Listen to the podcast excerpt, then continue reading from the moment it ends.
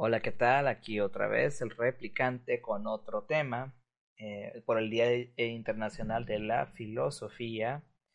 Ya vamos a estar en vivo y en la radio. Ahorita nada más que ya está conectado al servidor bien. Ahora sí.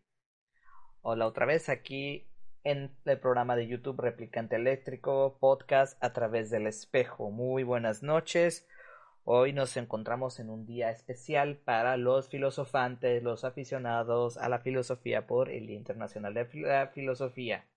Ahora, que eso ya la filosofía no sirve para nada, etcétera, etcétera, ¿no? Ya ven los típicos argumentos de siempre. Pero bueno, hoy venimos con un tema muy interesante, ya para acabar yo de leer la psicopolítica de Byung-Chun Han, ¿no? Por los tiempos en los que estamos viviendo Big Data o Big Data, este, la sobreinformación de labrar la verdad a la sobreinformación. Ahora, ¿por qué estoy grabando el video aparte en OBS y no lo estoy haciendo en video en vivo, por ejemplo, en Facebook o YouTube para que me vean al instante? Porque mucha gente solamente va hacia las redes sociales, no va algo más en vivo como un servidor de radio y así.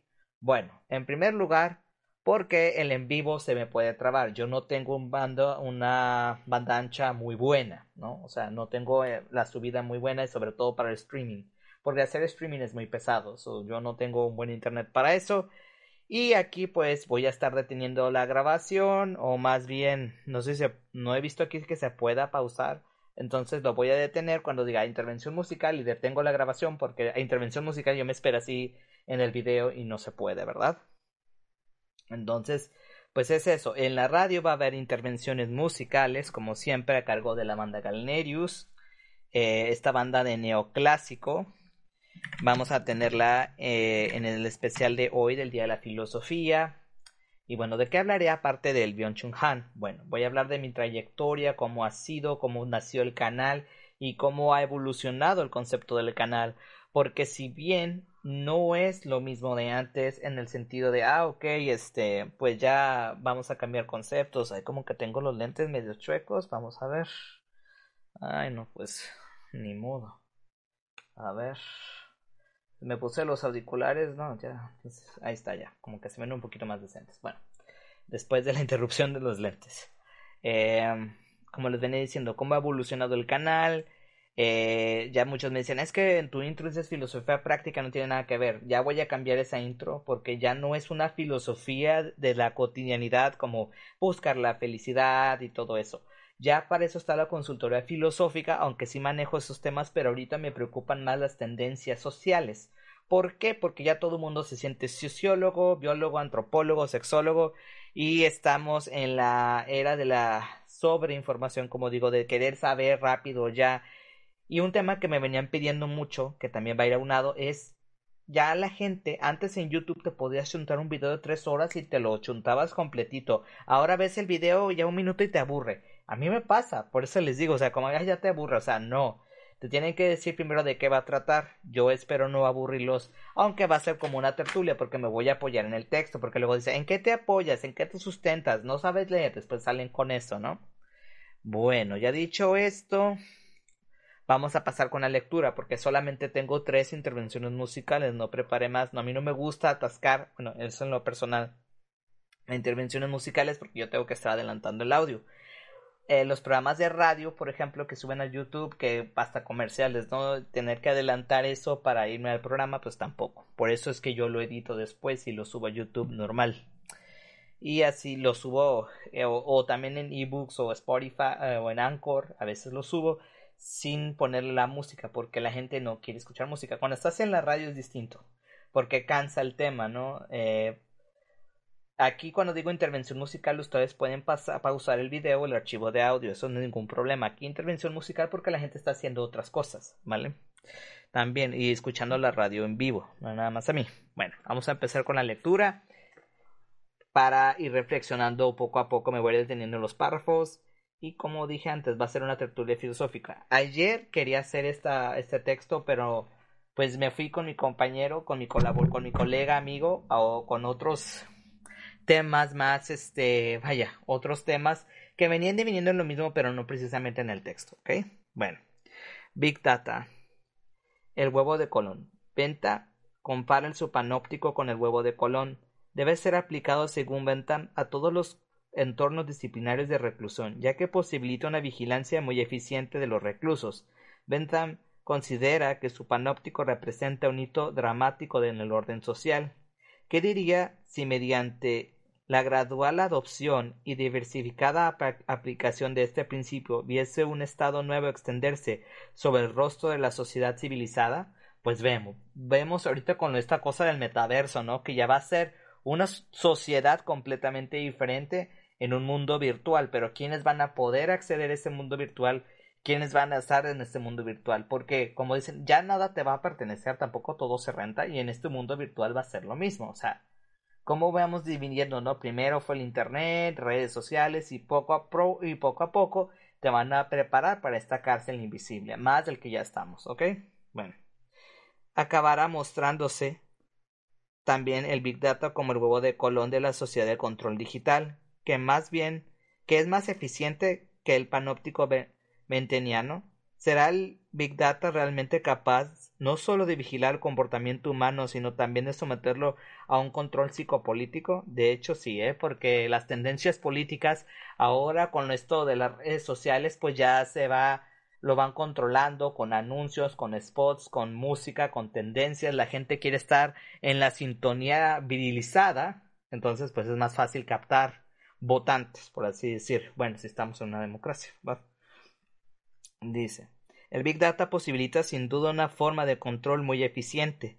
Le ofrecemos una visión de 360 grados sobre sus clientes. Ese es el logo de Axiom, la empresa americana de Big Data. Ciertamente el panóptico digital posibilita una óptica perspectivista. De ahí que sean inevitables los ángulos muertos en los deseos y en los pensamientos secretos de los presos pasen desapercibidos. Así es, cada quien, todo mundo subimos fotos, qué estamos haciendo, qué estamos comiendo, qué estamos escuchando, qué actividad estamos haciendo. Entonces los deseos y los secretos ya no es como el confesionario disciplinario de antes, ya es algo muy diferente, ¿ok? Bueno, dice, la vigilancia digital es precisamente más eficiente porque es a perspectivista. No tiene la limitación que es propia de la óptica analógica. La óptica digital posibilita la vigilancia desde todos los ángulos. Así elimina los ángulos muertos.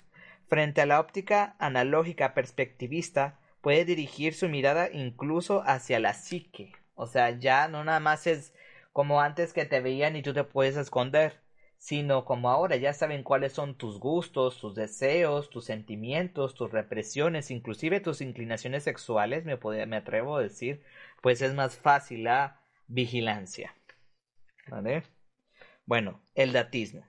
David Brooks anuncia en el New York Times una revolución de datos. Su anuncio es tan profético como el libro de Chris Anderson, The End of, the, of Theory. Esta nueva creación se llama datismo, o sea, el fin de la teoría, The End of Theory. Si me pide que describa la filosofía emergente del día de hoy, diría que es el datismo. Ahora tenemos la capacidad de acumular en nombres cantidades de datos mesurables de ser medido, que los datos son lentes transparentes, fiables, que nos permiten filtrar todo emocionalismo e ideología. Que los datos nos ayudarán a hacer cosas significantes como predecir el futuro, la revolución de los datos nos está proporcionando caminos formidables para comprender el presente y el pasado. El datismo entra en escena con el énfasis de una, de una segunda ilustración. En la primera ilustración se creyó que la estadística era capaz de liberar el conocimiento del contenido mitológico. Así pues, la primera ilustración celebró con euforia la estadística. A partir de ello, Voltaire ansiaba una historia que estuviera limpia de todo elemento mitológico. La estadística, según Voltaire, es objeto de curiosidad para quien quiere leer la historia como ciudadano y como filósofo. La estadística para Voltaire, la ilustración. A la narración mitológica opone el conocimiento objetivo, fundamentado por números y movido por números. También podríamos hablar de un positivismo, ¿no? Transparencia es la palabra clave en la segunda ilustración. Los datos son un medio transparente.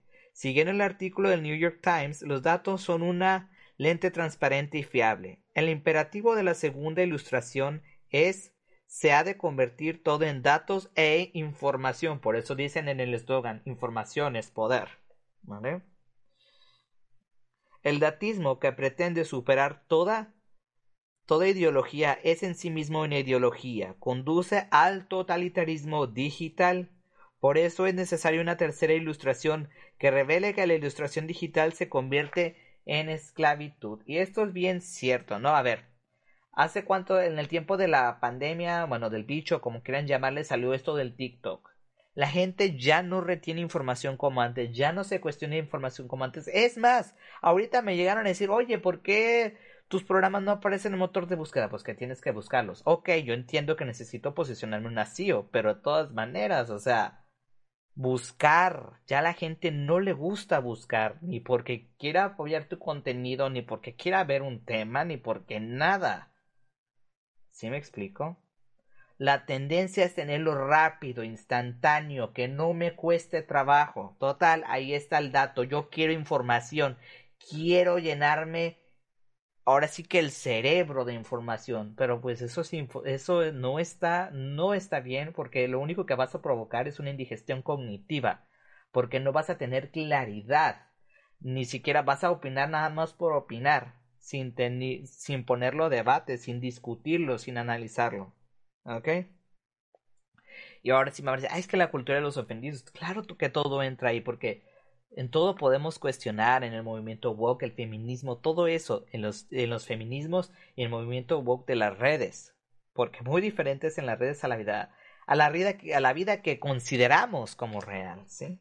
Bueno, seguimos. Adiós a toda teoría del comportamiento desde la lingüística hasta la sociología. Olvida la taxonomía, la ontología y la psicología. ¿Quién sabe por qué la gente hace lo que hace? La cuestión es que lo hace y que podemos seguirlo y medirlo con una fidelidad sin precedentes. Con suficientes datos, los números hablan por sí mismos.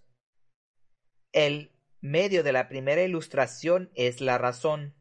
Hay muchos compañeros que todavía piensan que vivimos en esta época de ilustración, ¿no? Y yo me peleaba mucho con mis compañeros de filosofía hablando de, vaya, del Día Internacional de, la Filosofía, porque ellos pensaban, ah, es que no, tú no piensas, que no sé qué, yo ya sabía lo que se iba a venir, de alguna forma, ya lo presentía, y dicho y hecho, 2020 confirmó mi sospecha, ¿no? Ahora sí que la sospecha. Muchos ya lo venían venir, pero bueno, vamos a decirlo, ¿no? Y bueno. Vamos a ver. Ah, dice, ok. Dice, el medio, el medio de la primera ilustración es la razón, pero en nombre de la razón se reprimieron la imaginación, la corporalidad y el deseo. En virtud de una dialéctica fatal de la ilustración se acaba convirtiendo en barbarie. La misma, la misma la transparencia. La segunda ilustración genera una forma, nueva forma de violencia. La dialéctica de la Ilustración consiste en que ésta, que ha surgido para destruir los mitos, acaba embrollada en la mitología. La falsa claridad es sólo otra expresión del mito. Adorno diría que la transparencia también es otra forma o otra expresión del mito, es lo que le acabo de decir, que el datismo promete una falsa claridad, el datismo promete una falsa claridad en virtud de esta dialéctica. La segunda ilustración que se opone a la ideología acaba convirtiéndose en una ideología, incluso en una barbarie de los datos. O sea, si tú no estás conectado, por decir, en los grupos de WhatsApp, de Telegram, del que sea, de Discord, pero tienes que estar en... Tienes que estar muy, muy atento porque si no se te va, ya te perdiste del tema, de qué hablaron. Yo por eso nunca hago mucho caso, me meto en los grupos y ni los pelo, porque no los alcanzo de tan rápido que van. Ponen un ejemplo. Bueno, dice, el datismo se muestra como un dadismo digital. También el dadismo renuncia a un entramado de sentido. Se vacía la lengua totalmente de su sentido. Los sucesos de la vida no tienen ni comienzo ni fin. Todo transcurre de manera, de manera idiota. de manera idiota. Por eso todo es igual. La simplicidad se llama dada. El datismo es un nihilismo, renuncia totalmente al sentido. Los datos y los números no son narrativos, sino aditivos. El sentido, por el contrario, radica en una narración. Los datos colman el vacío de sentido. Hoy no solo se obsoletizan los números y los datos, también se les sexualiza y se les fetichiza. El quantified self se lleva a cabo precisamente con una energía libidinosa. O sea, ¿a qué se refiere con energía libidinosa? A que hay que transparentar todo lo que hacen. Hay que, vaya, hacer como una especie de porno existencial. ¿Sí me explico? Bueno. En general, el datismo adquiere rasgos libidinosos, incluso pornográficos. Los datistas copulan datos. Así habla de datasexuales. Son inexorablemente digitales y encuentran los datos sexys. El dígito se aproxima al falo. Wow, eso no lo sabía, ¿eh? De Quantified Self. Ah, para que lo, si lo quieren seguir buscando, pues ahí está, ¿no? Dice, la creencia en la mesurabilidad y la, y la cuantificabilidad de la vida domina toda la era digital. El Quantified Self rinde homenaje a esta creencia se equipa al cuerpo con sensores que registran datos de forma automática. Se mide la temperatura corporal, la glucosa en sangre, el aporte calórico, el consumo de calorías, perfiles de movimiento. Esto me recuerda mucho a los. Yo tengo uno de esos relojes, esto es el smartwatch que todo te mide. Bueno, que el mío es Chinese, el mío es chino, pues no saca tan acá, pero los más avanzados o los de con las empresas bien, pues sí sacan todas esas mediciones, ¿no? Más o menos. Entonces, pues eso es a lo que él se refiere. Y entre muchas cosas más, no nada más a los pero a mí me recordó eso, ¿ok? Y otros perfiles de movimiento o partes adiposas del cuerpo. En la medición se miden las pulsiones, incluso en la relajación lo que cuenta es el rendimiento y la eficiencia. Sí, ay, estate relajado, estate tranquilo, hay que ser positivos, ¿no? Se toma nota de las sensaciones, de los estados de ánimo y de las actividades cotidianas. A partir de la automedición y el autocontrol se han de incrementar el rendimiento corporal y el espiritual. Sin embargo, la mera multitud de datos que se acumulan no responde a la pregunta ¿quién soy yo? El Quantum Find Self es también una técnica dadista que, se que descompone al yo en datos hasta vaciarlo de sentido. El lema del Quantum Find Self es Self-Knowledge, numbers. O sea, el, yo cuantificable es el conocimiento del yo a través de los números. El autoconocimiento por medio de los números. Los datos y los números, por mucho que abarquen, no proporcionan el autoconocimiento. Los números no cuentan nada sobre el yo. La numeración no es una narración. El yo se debe a una narración. No contar sino narrar lleva al encuentro con uno mismo y al autoconocimiento. Por eso dicen, ay, es que la filosofía no aporta nada. No es que vaya a aportar, ah, miren, filosofía, miren, miren. No, sino que la filosofía ahorita se sirve de todo lo que está alrededor y es cuando empieza a cuestionar de con otras herramientas y empieza a sacar este tipo de documentos, bibliografías, una crítica, vaya, a los tiempos contemporáneos, ¿sí? La filosofía no es como antes, como en la Grecia antigua, no, no, no, no, eso ya no, porque ya la vida ya, la vida ya cambió, ¿sí?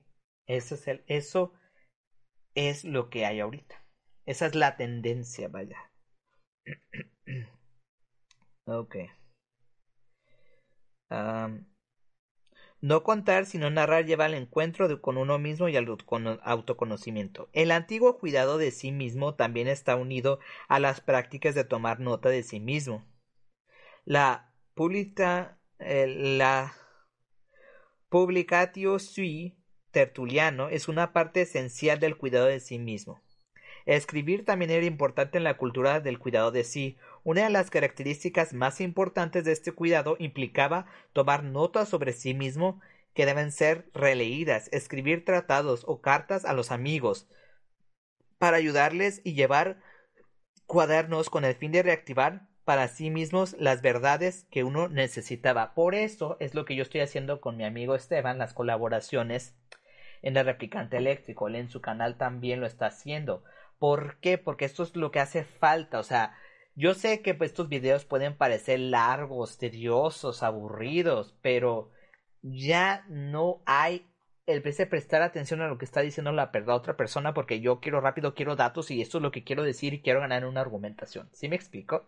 A lo que voy, como da da da da da da Lo lanzan muy rápido y, y no hay tiempo para analizar, no hay tiempo, no hay tiempo, no hay tiempo. Y eso también se debe a las jornadas laborales, eso también se debe a la forma en que vivimos, a a la desaparición de los rituales, que quisiera traer este texto también al programa. En fin, son muchas cosas. ¿Sí? Y sí, escribir, este, vaya, publicar. Yo eh, la composición nunca ha sido muy bueno, pero sí es cierto que escribiendo si recuerdas más, si, tienes más tiempo de para reflexionar. Y de eso se trata mi programa también, repito, a través del espejo, primero transfilosofía, replicante eléctrica y al final a través del espejo, porque fui viendo, dije, no, algo simple que la gente comprenda, que mi público entienda, los pocos o los pocos que me escuchen.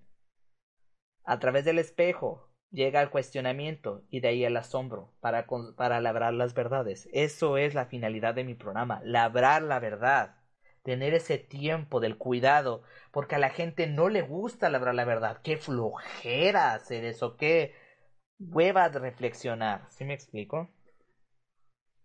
Ok.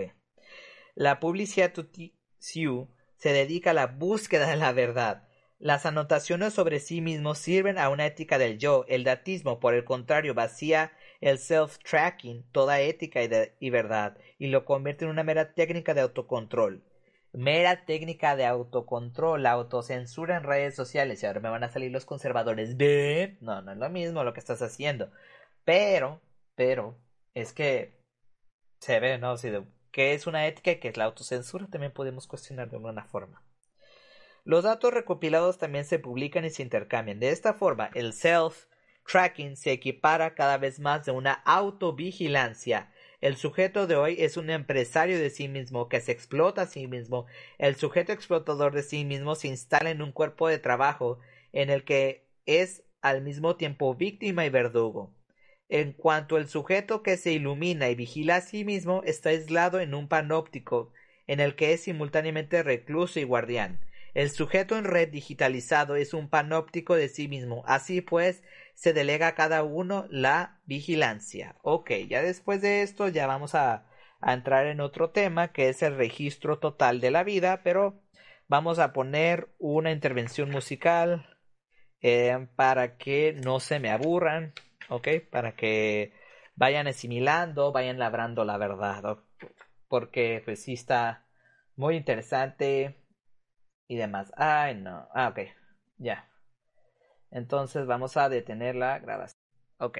Como decía, les ofrecía una disculpa a los de la radio porque no había prendido el micrófono. Aquí sí, afortunadamente, así que esto lo tengo como respaldo y lo puedo convertir en audio para que tengan más o menos en la introducción del texto. Pero lo que estábamos hablando es del datismo, de los datos, la acumulación de datos como forma de vida. El tema de hoy es precisamente eso, cómo nosotros queremos labrar la verdad a partir de datos de lo instantáneo. ¿Sí me explico? Bueno, ahora sí, continuando con el texto, vamos a seguir con el registro de la vida. Ok, nada más acá. Perdón, ya. Dice, registro total de la vida. Hoy se registra cada clic que hacemos, cada palabra que introducimos en el buscador, todo el paso de la red es observado y registrado. Nuestra vida es, se reproduce totalmente en la red digital.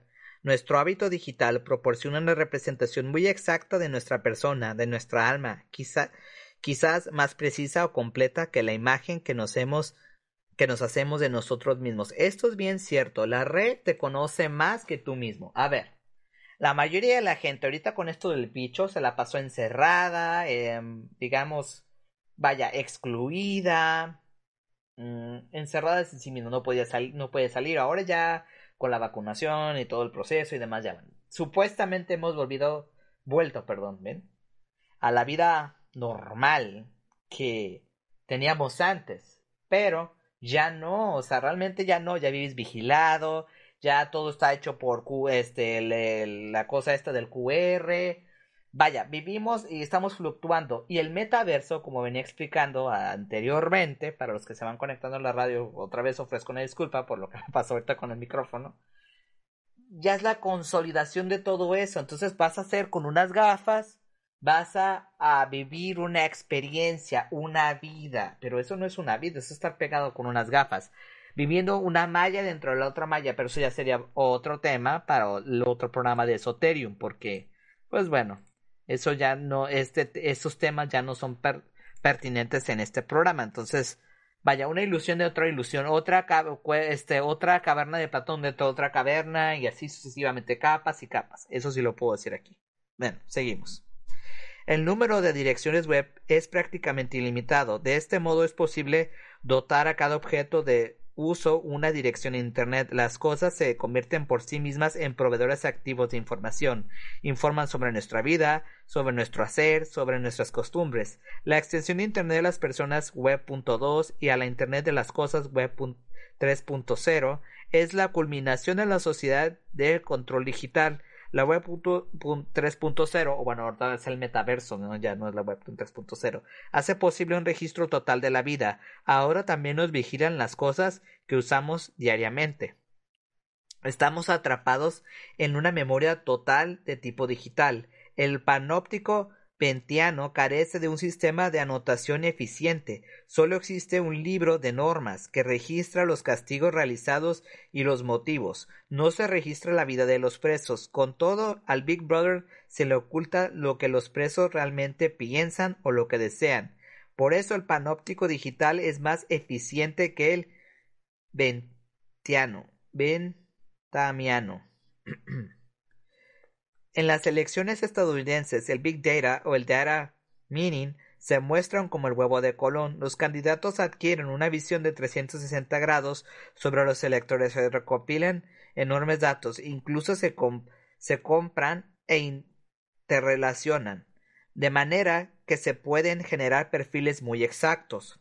De este modo, también se introducen los micro-targeting para dirigirse con precisión a los electores con mensajes personalizados y para influenciarlos. Por eso, ¿qué piensas? ¿Qué estás haciendo? ¿Cuál es tu actividad? Porque es más fácil adquirir un perfil así, ¿no? O sea, un perfil que realmente, eh, vaya, estemos, a, eh, sea, como dice, no personalizado y adecuado para ti, con base en tus creencias y en tus dogmas. ¿Sí me explico? Ok. Por cierto, para los que estén en la radio, volver a repetir este programa. O sea, porque yo sé que como que se perdieron. O para volver a repetir la primera parte. Ahí sí ofrezco la disculpa. Ya sé que muchos están desconectados en el Discord. Eh, ahí sí. Pero espero que, que sí guste cuando lo suba al, al la plataforma del podcast. ¿no? Bueno veníamos diciendo, ah, el microtargeting con praxis de la microfísica del poder es una psicopolítica movida por datos. Asimismo, algoritmos inteligentes permiten hacer pronósticos sobre el comportamiento de los electores y optimizar la alocución. Las alocuciones individualizadas apenas se distinguen de los anuncios personalizados. Cada vez se asemejan más votar y comprar, el Estado y el mercado, el ciudadano y el consumidor. El microtargeting se convierte en praxis general de la psicopolítica. Dice. El censo demográfico que representa una praxis biopolítica de la sociedad disciplinaria provee un material explotable demográficamente, pero no psicológicamente. La biopolítica impide un acceso sutil a la psique, la psicopolítica digital, por el contrario, es capaz de llegar a los procesos psíquicos de manera prospectiva. Es quizás mucho más rápida que la voluntad libre, pues adelantarla, la capacidad de prospección de la psicopolítica digital significaría el fin de la libertad. O sea que de alguna manera esto ya, ya no hay libertad, o sea, ya no puedes eh, publicar lo que sea, ya no puedes decir lo que sea, no puedes criticar ciertas cosas, porque la autocensura, eh, te están vigilando, entonces ya nacen las redes alternativas. Ahora bien, bueno, dice mucha gente, yo no me inmerso en redes sociales, yo estoy afuera hasta que yo sepa ah, cómo beneficiarme de ello. Ok, las redes hegemónicas, como aquí te dice, está diciendo, se van a apoderar de ti sí o sí. Si quieres algo así, ser libre de alguna forma y seguir conservando tu autonomía, hay que hacer cosas alternativas o apoyar proyectos alternativos. A la gente no le gusta hacer eso porque no lo entiende. Entonces prefiere quedarse en lo hegemónico. Bueno, dice. El inconsciente digital. Ya de una vez pongo la intervención musical para los que estén en la radio. Realmente ni sé quién está en la radio ahorita. Pero bueno, para que no se me aburran. Para lo que vamos a pasar al inconsciente digital es otra sección. Y al Big Deal. No, es que si nos. No, ya, ya nos queda poquito del texto para que no se me aburran. Y ya. Eh, ahora sí.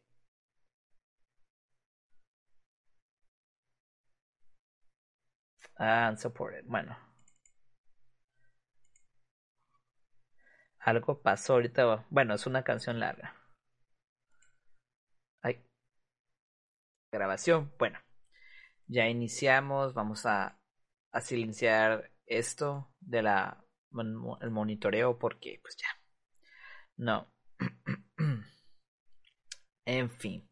Es lo que veníamos discutiendo ahorita en el chat, ¿no? Sobre la modernización. Ahorita ya un poquito para relajar el texto. No sé, es bien raro. en los podcasts, ahorita ya todo es podcast, giveaway, estar interactuando en redes sociales y todo, pero nosotros hacemos como radio a la antigüita, así radio, pues, no sé, como lo de antes, ¿no? Que escuchabas música, o sea, que no tienes que estar interactuando, sí en el chat, pero que en el Instagram, que hashtags y todo ese desmadre, ¿no? Pero bueno, por eso, pues todo ahorita se vende, porque la gente da mucha información de su vida privada también. Ahorita viniendo lo de los podcasts y demás, ¿no? Todo mundo se conecta, según, pero pues sabemos que eso no es la realidad. Bueno, seguimos. Big deal. ah, no, el inconsciente digital, ya me quería, ya lo quería acabar, ¿ven? El Big Data quizá hace elegible aquellos deseos, o ya lo leí. Ah, no. De, de los que no somos conscientes, de forma expresa. En una situación concreta, llegamos a desarrollar inclinaciones que escapan a nuestra conciencia a menudo ni siquiera sabemos por qué de repente sentimos una necesidad específica. Que una mujer en una determinada semana de embarazo siente deseo por un determinado producto es una correlación de la que no está consciente. Simplemente compra el producto sin saber por qué. Ah, yo también peco de eso.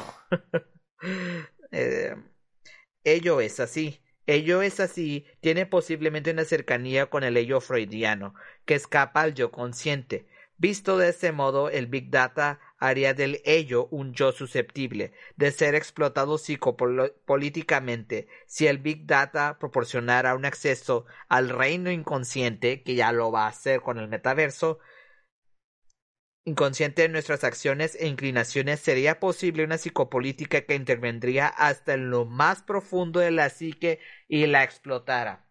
Yo hace muchos años, cuando era más adepto a estas teorías de la conspiración y yo decía, pues saqué algo, ¿no? Que la última fase de todo este entramado va a ser la destrucción del individuo. Y no me equivoqué. De hecho, es la destrucción del individuo. Se escucha medio culero, ¿no? Cuando lo digo así de esa forma. Bueno, según Walter Benjamin, la cámara de cine permite acceder al inconsciente óptico, con el primer plano se ensancha el, espacio, baja el retardador, se alarga el movimiento. Así es como resulta perceptible que la naturaleza que habla a la cámara no es la misma que habla al ojo, es sobre todo distinta porque en lugar de un espacio que trama el hombre con su conciencia presenta otro tramado coger el encendedor o la cuchara, pero apenas si sabemos algo de lo que ocurre entre la mano y el metal, cuanto menos de sus oscilaciones según los diversos estados de ánimo en los que nos encontramos. Y es aquí donde interviene la cámara con sus medios auxiliares, sus subidas, sus bajadas, sus cortes y su capacidad aislativa, sus dilataciones, sus arregazamientos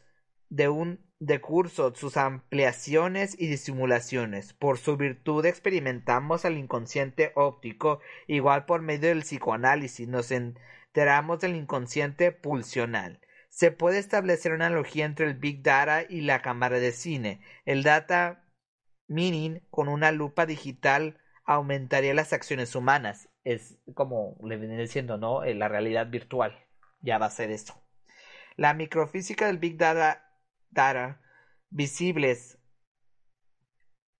actomes, es decir, microacciones que escaparán a la conciencia. El Big Data podría poner de manifiesto de comportamiento colectivo de los que el individuo no es consciente. De este modo, se podría acceder al inconsciente colectivo. Una analogía con el inconsciente óptico se podría dominar como denominar como inconsciente digital el entramado microfísico y micropsíquico. La psicopolítica digital sería entonces capaz de apoderarse del comportamiento de las masas a un nivel que escapa a la conciencia, la tal llamada inteligencia artificial, la realidad virtual, esta realidad que proponen eh, Mark Zuckerberg y pues los demás, ¿no? Esta realidad, esta lucha, hay una guerra por la realidad, por nuestra realidad, porque tampoco podemos responder a la pregunta de qué es real, ¿no? ¿Qué podríamos suponer como real? ¿Ven como si es necesaria la filosofía ahorita en este especial? En fin. ahorita que haga otra intervención musical, contestamos en el chat. Bien, este. Ok, el big deal. El Big, el Big Data no solo aparece en la forma de Big Brother, sino también el Big Deal. El Big Data es un gran negocio. Los datos personales capitalizan y comercializan, por ejemplo. Hoy se trata a los hombres y se comercia con ellos como paquetes de datos susceptibles de ser explotados económicamente. Ellos mismos devienen mercancía. El Big Brother, el Big Deal se alían, el Estado vigilante y el mercado se fusionan. A ver, hagan una búsqueda en internet de lo que sea, calcetines, calzones, pantalones, de lo que sea. Yo busco puro equipo de audio, luces y a veces ropa, muy de vez en cuando. Pero si yo hago una búsqueda X, Facebook, redes sociales, me arroja publicidad inmediatamente. Una vez busqué de yoga, casi casi a los tres segundos ya tenía esa cosa ahí. O sea, ¿ven cómo es? Bueno, dice, la empresa de datos Acción comercia con datos personales de aproximadamente 300 millones de ciudadanos estadounidenses. De esto, de prácticamente todos, Acción sabe más de los ciudadanos estadounidenses que el FBI. En esta empresa es lo mismo que pasó con lo del Brexit. En esta empresa los individuos son agrupados en 70 categorías. Se ofertan el catálogo con mercancías. Aquellos con valor económico escaso se les denomina waste es decir, basura. Los consumidores con un valor de mercado superior se encuentran en un grupo Shooting Stars. Son dinámicos de 36 a 45 años. Pues sí, pues aquí no entran los llamados estudiambres. O bien estudiambres con éxito empresarial o hijos de papi, pero eso ya es diferente, ¿no? Pero el sector es este, los adultos. ¿no? Adultos que ya están más maduros, consolidados, ¿no? Se levantan temprano para hacer Footing no tienen hijos, están casados, les gusta viajar y la serie de televisión es Seinfeld. El Big Data da lugar a una sociedad de clases digital. Oh, eso yo no sabía. Los individuos que son clasificados en la categoría basura pertenecen a la clase más baja. Hasta en el panóptico digital hay clasismo, de veras, ¿eh? se pasan. a aquellos con puntuación baja se les niega el crédito. Ok, vamos a poner un poco de story time aquí. Hay muchas tarjetas de crédito de aplicación que son que te dan cuatro mil, tres mil o hasta mil pesos, ¿no? Para que la gente, la prole, la basura, entre ellos yo también me cuento, porque pues yo no cuento con un ingreso alto, ni tengo empleo, ni nada por el estilo, pero vamos a decir, la gente basura pueda comprar por internet, hacer compras electrónicas y demás y ser parte del entramado del panóptico, pero pues son considerados basuras. Hay que darles poquito una probadita para que no se sientan, ¿verdad? Y así es. Dice, el Big Data da un lugar, ok, de clase digital, clase más baja, aquellos con puntuación más baja se les niega el crédito. O hay que recordar China, ¿no? Con su puntuación de sociedad. Mm.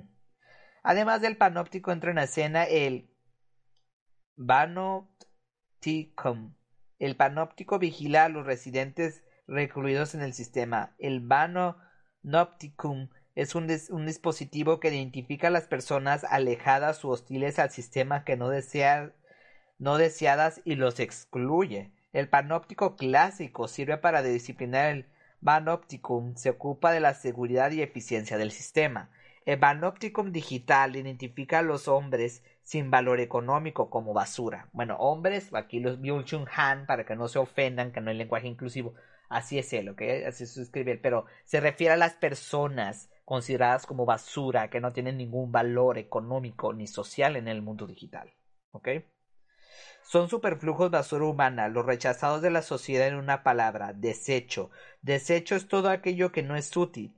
A los montones de desecho pertenece todo aquello lo que es insalvable, inutilizable.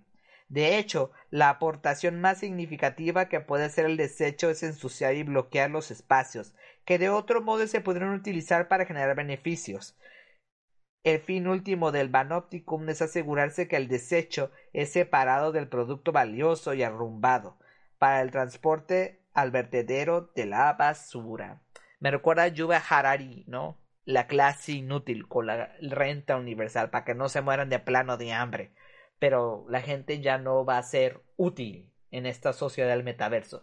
Ya cuando esté más consolidado, yo espero ser un viejillo ya para morirme porque yo no quisiera vivir así. Ay, no. Qué horror. De veras. Pero bueno. A ver, aquí están donde el chat. Pues sí. Estamos hablando un poquito más ya también de, de la radio, ¿no? De traer locutores y ponemos cumbias. Bueno. Ok, aquí estamos planeando ya más un poquito más de la dinámica de la radio. Hacerlo un poquito.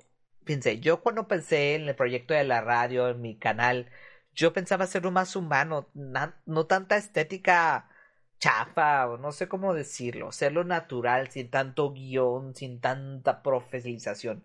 O sea, la gente quiere algo divertido, quiere entretenerse, pero todo lo quiere con guiones, todo lo quiere con esto, con luces, con todo ese desmadre. ¿Por qué? Porque si es diversión, ah, pero yo, yo voy a pagar por ello, el streaming y esto ya realmente ya ni siquiera tenemos la libertad de hacer contenido con los recursos que tenemos. ¿Sí me explico? Todo es entramado. Somos canales del Banopticum, basura, que no apelamos a eso. Bueno. Olvidar. La sociedad humana es una narración, un relato del que necesariamente...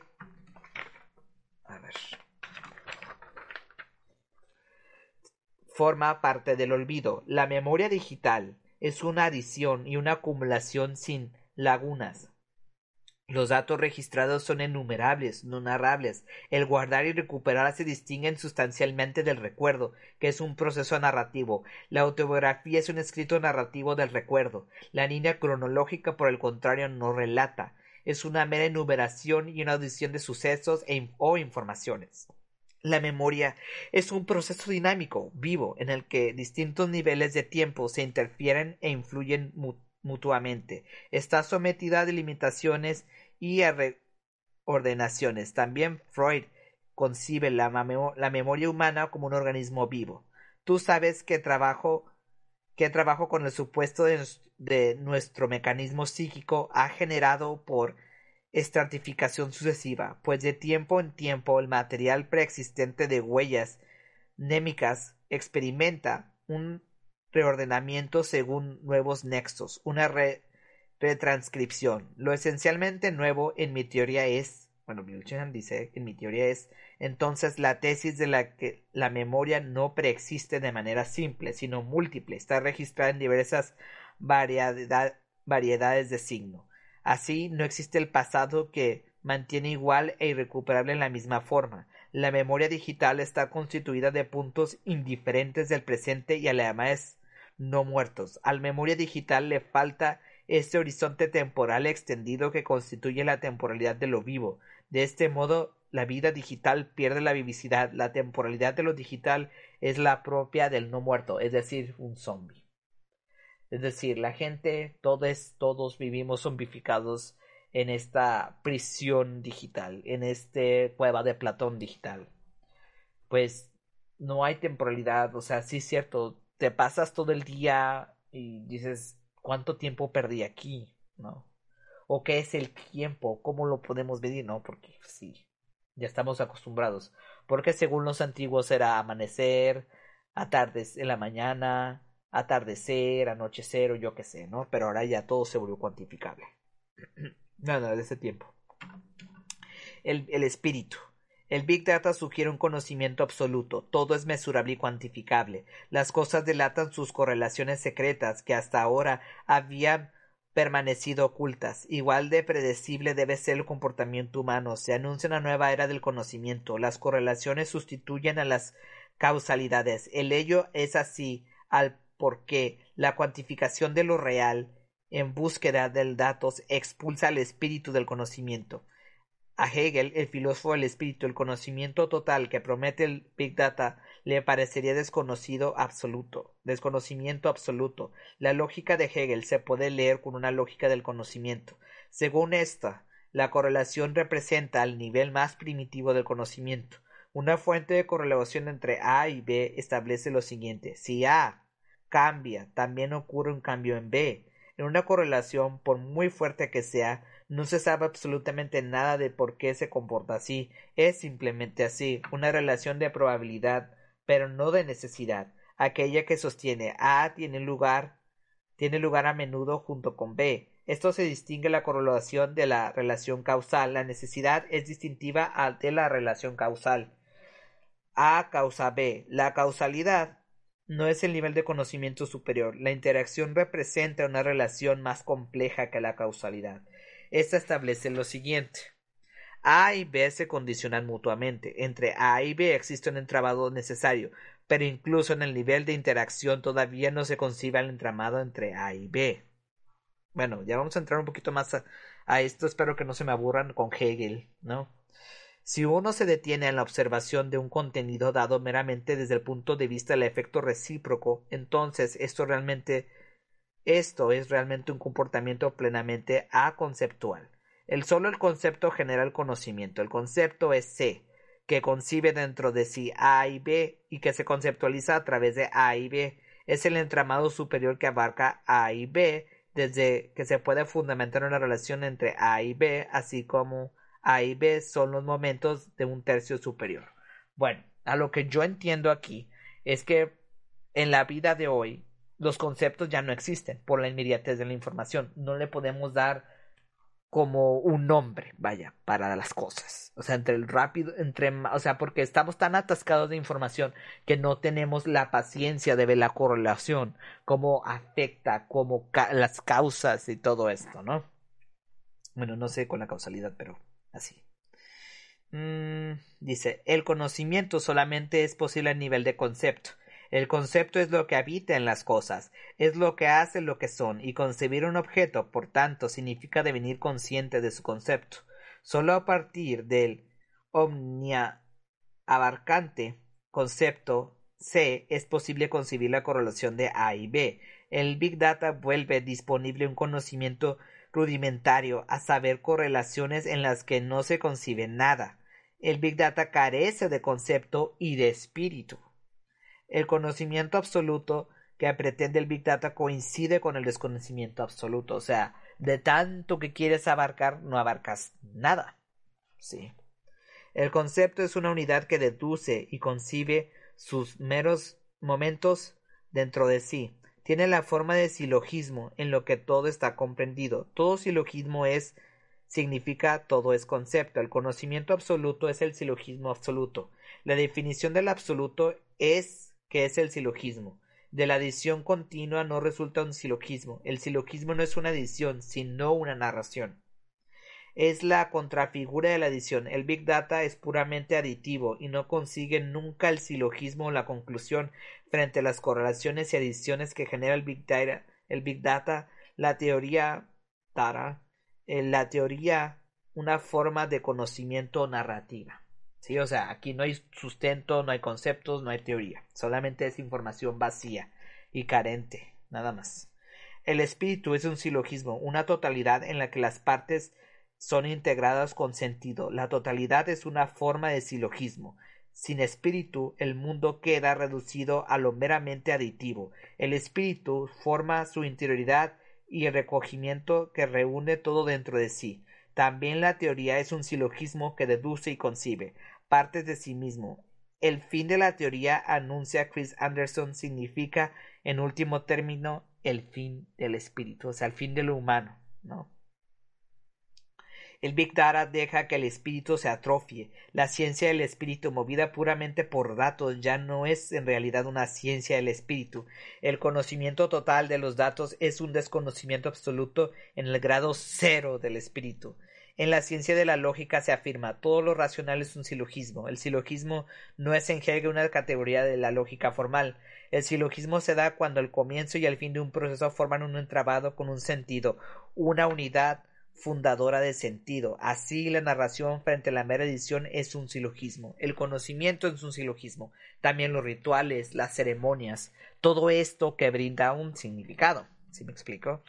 Ya no tenemos eso. A ver, ya para no serlos tan tedioso el texto y a darles una ya te vamos a acabar. En una manera, una explicación. A ver, la gente ya no va al cine por las medidas sanitarias, por lo que tú quieras. Pero antes de esto del bicho y todo lo que tú quieras, la gente ya dejaba de estar en estos rituales porque prefería quedarse a ver sentado horas nalga. Ahora sí que voy a hacer un concepto de filosofía para describir a la gente que se queda viendo series todo el día. ¿Sí? No hace otra cosa. Y eso pues lo único que hace es absorber su mente, su sentido, su significado. ¿Sí? Entonces, pues, ¿qué se puede decir de eso, no? Bueno, seguimos. Dice, son formas silogísticas, representan un proceso narrativo, de ahí que tengan su propio tiempo, su propio ritmo y compás. En cuanto narraciones escapan a la aceleración. En cambio, donde se descompone toda forma silogística, todo se deshace sin sostén. La aceleración total tiene un lugar, en un mundo en el todo deviene aditivo y se pierde toda narración narrativa, toda tensión vertical. Hoy la percepción no es capaz del silogismo, puesto que sapea sin fin por la infinita red digital, se dispersa totalmente. Solo un demorarse contemplativo es capaz del silogismo. Cerrar los ojos es un símbolo de silogismo. En cambio, el acelerado de imágenes e informaciones imposibilita cerrar los ojos, el silogismo contemplativo. Si todo lo racional es un silogismo, entonces en la era del Big Data es una época sin razón. Y yo también pienso lo mismo. O sea, porque nos, nos aventuramos a dar opiniones por opinar, sin siquiera saber del tema, sin saber de lo que está hablando, sin entender los conceptos de dicho tema, y ya, y nos vale. Queremos ah, yo soy el primero, yo voy a decir, y a mí no me importa. ¿Sí? Bueno. Acontecimiento. Dice, cuando se describió el método estadístico en el siglo XVII, mantuvo en un suspiro a científicos, taures, poetas y filósofos por igual. Se sumían con el mayor entusiasmo con la recién descubierta probabilidad y regularidad de estadísticas. Esta euforia es totalmente comparable con el Big Data. Por entonces, el método estadístico consiguió ante la contingencia del mundo algunos hombres recuperan la confianza de la providencia divina. Así se titula un tratado estadístico demográfico de John Arbuckle no, del siglo, del siglo XVIII, An Arrangement for the Divine Providence taken from the regularity observed in the British birth of both sexes. En el exceso estadístico de los neonatos masculinos frente a los femeninos. Los filósofos pensaban que podía haber incluso la providencia divina y la y justificar la guerra. Pues sí, había mucha gente, pues ya podemos hacer guerras. Pero hay mucha gente que podemos controlar y que sean consumidores potenciales, ¿no? Más que para la guerra. También Kant se deja embriagar por la posibilidad de un cálculo estadístico que permite reconocer una regularidad y la incorpora en su consideración teológica de la historia. Por un lado, la parte de la vulnerabilidad libre, según Kant, las manifestaciones de la voluntad libre, es decir, las acciones humanas.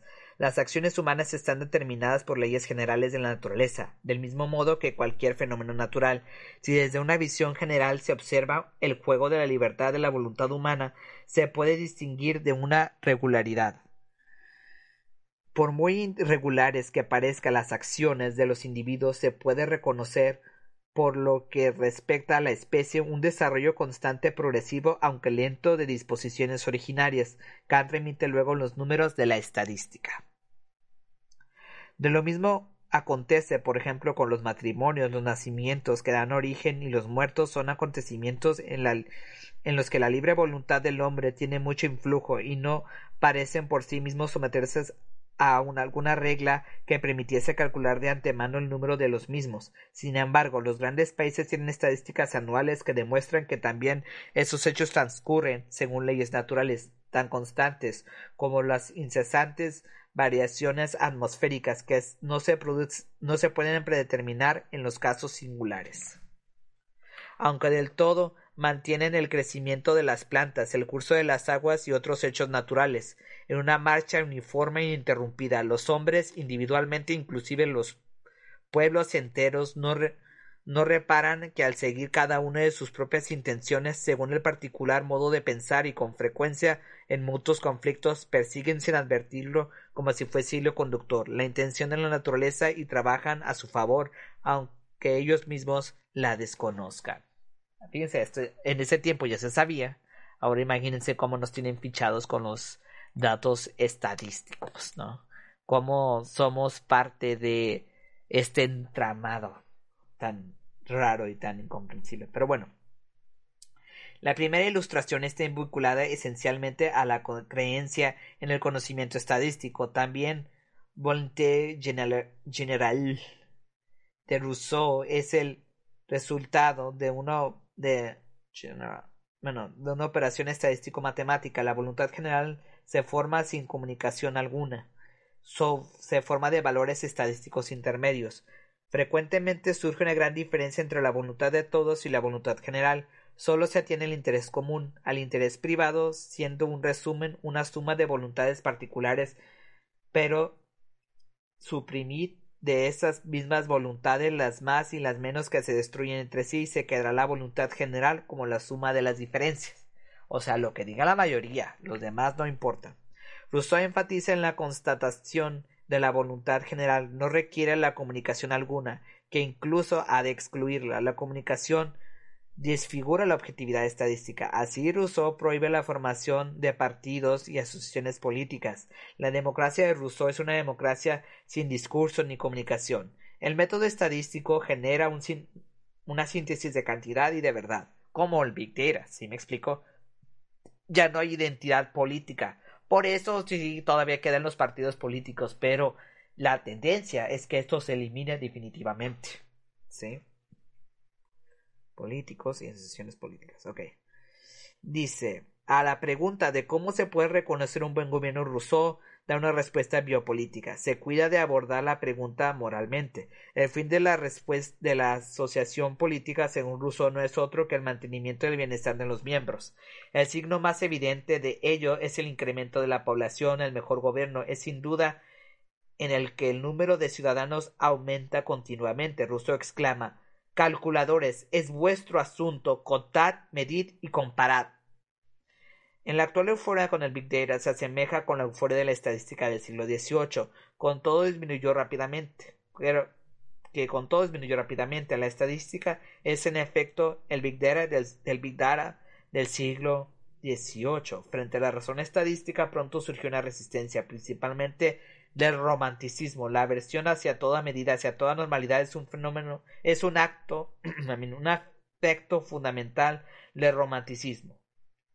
A la probable a la probable estadísticamente se opone lo singular, lo improbable, lo repentino. El romanticismo cultiva lo raro, lo normal, lo extremo frente a la normalidad estadística.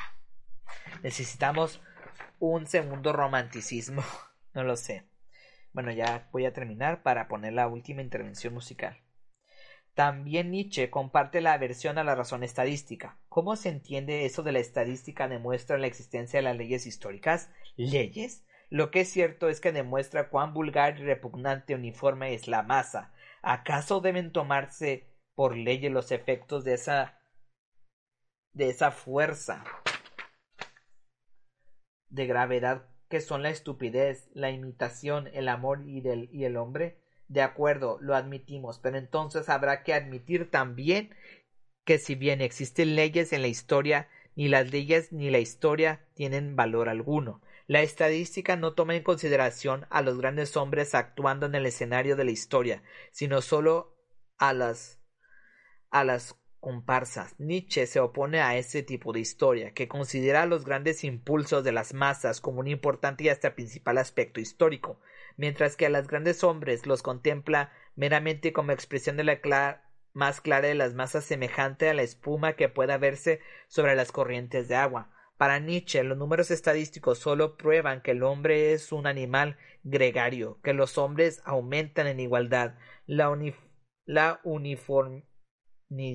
uniformización es también característica de la actual sociedad de la transparencia y, y de la información. Todo ha de ser visible. Las desviaciones apenas son posibles. De la transparencia surge una coacción a la conformidad que elimina lo otro, lo extraño. El Big Data mismo intensifica el aumento de la igualdad. El data mining no se distingue sustancialmente de la estadística. Las correlaciones que descubre representan lo estadísticamente probable. Así el Big Data no tiene ningún acceso a lo único. El Big Data es totalmente ciego ante el acontecimiento no lo estadísticamente probable, sino lo improbable lo singular. El acontecimiento determinará la historia, el futuro humano, así pues el Big Data es ciego ante el futuro. Bueno, ¿qué tal? Masa, números, ser solamente información, una abstracción en la, en la en el infinito, en el infinito de una virtualidad que no es real, real para quién o para qué. Y bueno, esto ha sido todo. Ahorita los dejo con la última intervención musical. Eh, yo aquí de la grabación pues ya lo voy a parar. Gracias por ver, por escuchar. Yo sé que es un poquito largo. Eh, va a pasar más de los 44 minutos, pero tenía que leer esto porque sí me parece importante que, que lo comprendan. Yo me despido en la grabación. Muchas gracias por ver. Hasta la próxima.